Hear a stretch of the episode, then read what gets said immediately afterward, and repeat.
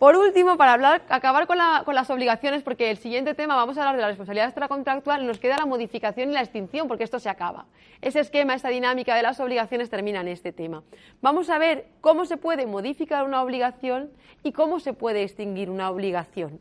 Si os parece, empezamos por la extinción, porque en realidad ya vimos algo en la lección 11 cuando hablábamos del pago o cumplimiento. ¿Os acordáis que os decía entonces que era la forma normal, de hecho hemos empezado hoy la clase así, por la cual se extinguen las obligaciones? Junto a esa forma que supone el pago o cumplimiento de extinción de las obligaciones y que se regula en el artículo 1156 del Código Civil, hay otras formas que dan lugar a la extinción de la obligación. O sea, el acreedor lo que quiere es que le paguen. En cuanto le paguen, se ha extinguido la obligación. Pero además tenemos la condonación, la compensación, la imposibilidad sobrevenida y la confusión de derechos, además de otras causas que no aparecen enumeradas en ese artículo. Cuando, hablábamos de la, cuando hablamos de la pérdida de la cosa de vida o imposibilidad sobrevenida, pues simplemente queremos decir que si desaparece el objeto que constituye la obligación, ya no, no, se puede cumplir. Y si esa desaparición se produce sin culpa del deudor, éste queda liberado y por tanto se extingue la obligación. Cuando hablamos de condonación de la deuda, la palabra condonación significa perdón. Es decir, el acreedor en un momento dado puede querer que se extinga la obligación porque perdona a su deudor, bien de forma total o bien de forma parcial. La confusión de derechos. ¿Cuándo se produce la confusión de derechos? Cuando se produce esa coincidencia entre acreedor y deudor. Eh, pues un padre que fallece siendo acreedor de su hijo. En este caso, el hijo no tiene sentido que sea acreedor de sí mismo, se extinguiría la obligación. Pero, tal y como señala el artículo 1192 del Código Civil, en el caso de que la confusión se vaya a llevar a cabo eh, por título de herencia, no procede si la herencia se acepta a beneficio de inventario. Y no procede en ese caso porque hay una división de patrimonios. ¿Os acordáis de lo que era el beneficio de inventario? ¿no? Si yo acepto la herencia a beneficio de inventario, ojo, mi patrimonio por un lado y el patrimonio del causante por otro. Entonces ahí eh, no se produciría esa confusión y yo seguiría siendo deudor de mi padre porque mi padre tiene que con ese patrimonio saldar las deudas correspondientes. Eh, sí, de acuerdo. Bien, ya tenemos entonces el pago, cumplimiento, la pérdida de la cosa, la condonación y la confusión. Nos queda la compensación y la innovación. La compensación se produce cuando dos personas sean recíprocamente acreedoras y deudoras de sí mismas. O sea, una le debe a la otra mil y la segunda a la primera, pues 400. Pues se compensan, se compensan las deudas de forma automática y de manera que solamente quedaría vigente una de ellas por el valor de 600. Es decir, la compensación puede ser total o parcial. Es muy raro que sea total, que eh, sean recíprocamente acreedores y deudores y además por el mismo importe. Lo normal es que sean deudas diferentes y se proceda a la operación correspondiente. En cuanto a la innovación, pues la innovación supone la extinción de la obligación porque ésta sufre una modificación, de manera que esa modificación la hace que se extinga y surja una nueva. Pues la innovación entonces eh, eh, efectivamente eh, lo que hace es, o sea, lo que supone es un cambio que hace que se extinga y que surja una nueva. Pero, y esto enlaza con la siguiente parte del tema, pero la innovación no siempre es extintiva como en este caso. Esta es la innovación extintiva, la innovación que da lugar a la extinción. En otros casos, la innovación es simplemente modificativa, o sea, produce un cambio en la modificación sin, lugar a sin dar lugar a su extinción, sino que la misma obligación sigue vigente con el cambio introducido, como ahora veremos. Pero antes de pasar a la modificación, sí que quiero terminar este punto haciendo referencia a otras causas por las cuales se extingue también la obligación, pero no aparecen reguladas en el artículo 1156 del Código Civil. Por ejemplo, el desistimiento mutuo y el, y el desistimiento unilateral. En este caso, eh, la primera, el mutuo disenso, no plantea problemas, porque si dos personas contraen una obligación porque están de acuerdo entre sí y en un momento dado quieren dejar de estar obligados, pues no hay problema porque están de acuerdo. Si celebran un contrato de arrendamiento por un periodo de duración de 10 años y ambas están de acuerdo en que en vez de 10 años que se rescinda o que se termine el contrato, eh, cuando, cuando estemos en, en, el segundo año, pues si hay acuerdo, no pasa nada. Es una causa por la cual se extingue la obligación. Más cuestionable es el otro, el desistimiento unilateral, porque cuando se celebra un contrato, uno de los principios que subyacen de ese contrato es precisamente el que, quedan obligadas las partes que lo han celebrado. Si yo celebro un contrato y me puedo desligar unilateralmente, pues no tendría sentido, sería algo, no sé, un caos jurídico en este caso.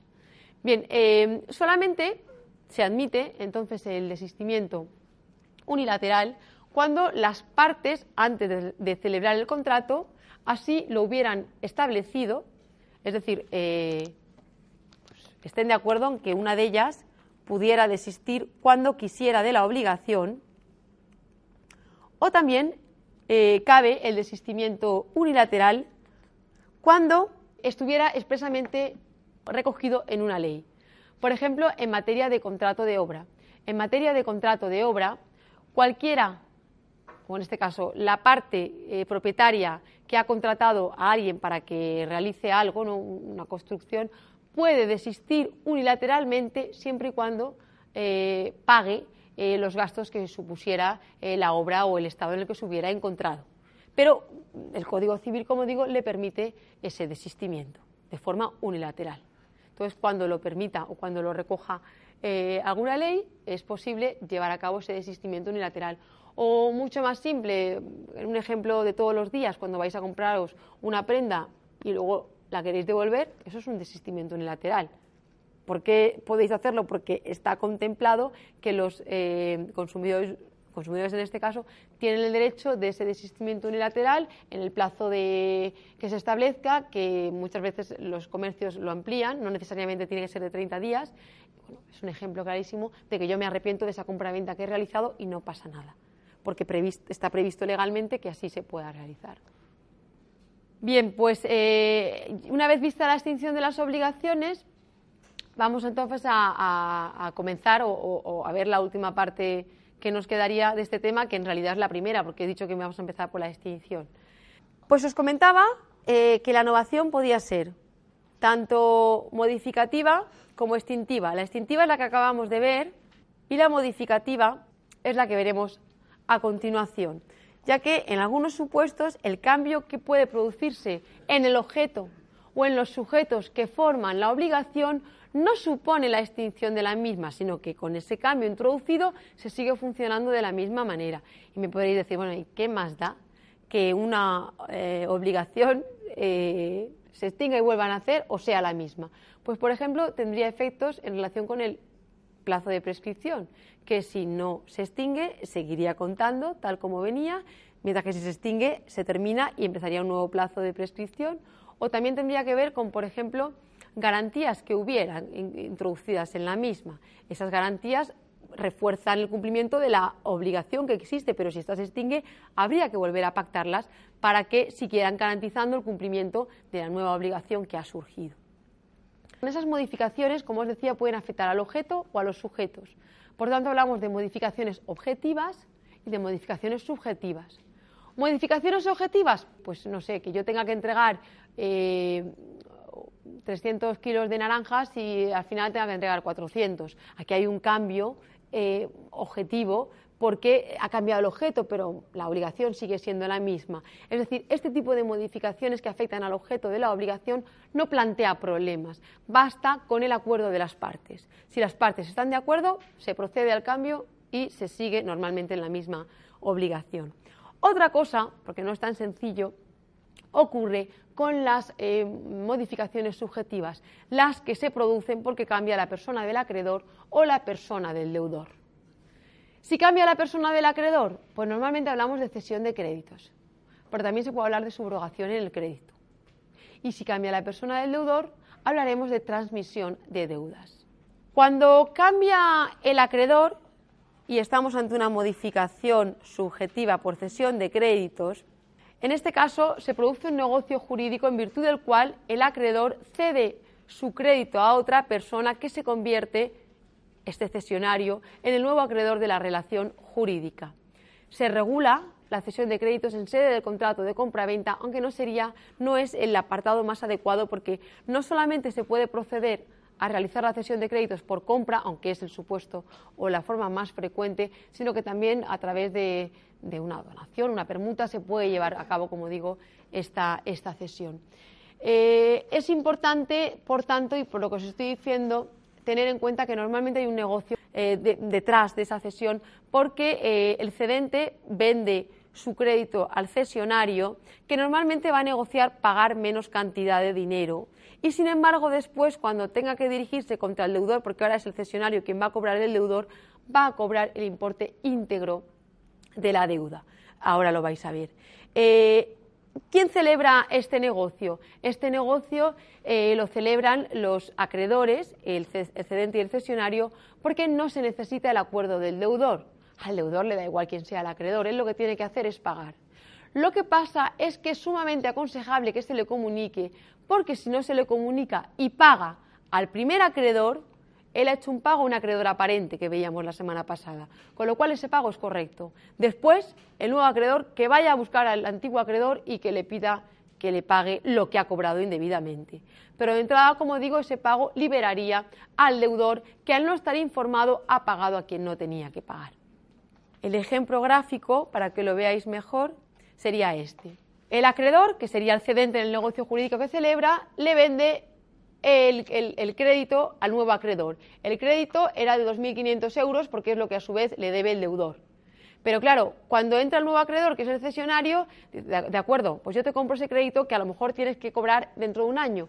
Ese nuevo acreedor asume, aparte de un retraso en el cobro, cierto riesgo de que en ese periodo de tiempo el deudor devenga insolvente o yo qué sé. Puede pactar que le va a pagar solamente 2.000 euros. Pero cuando vaya 2.000 o 1.000 o lo que ellos eh, quieran, ¿no? Normalmente es porque o se produce esta cesión de créditos porque al acreedor, al cedente, le hace falta dinero. Él paga menos cantidad de dinero, hace un negocio que él entiende que le puede interesar, porque después, cuando se dirija contra el deudor, él va a exigir que le pague los 2.500 euros, que son los que constituían la deuda inicial.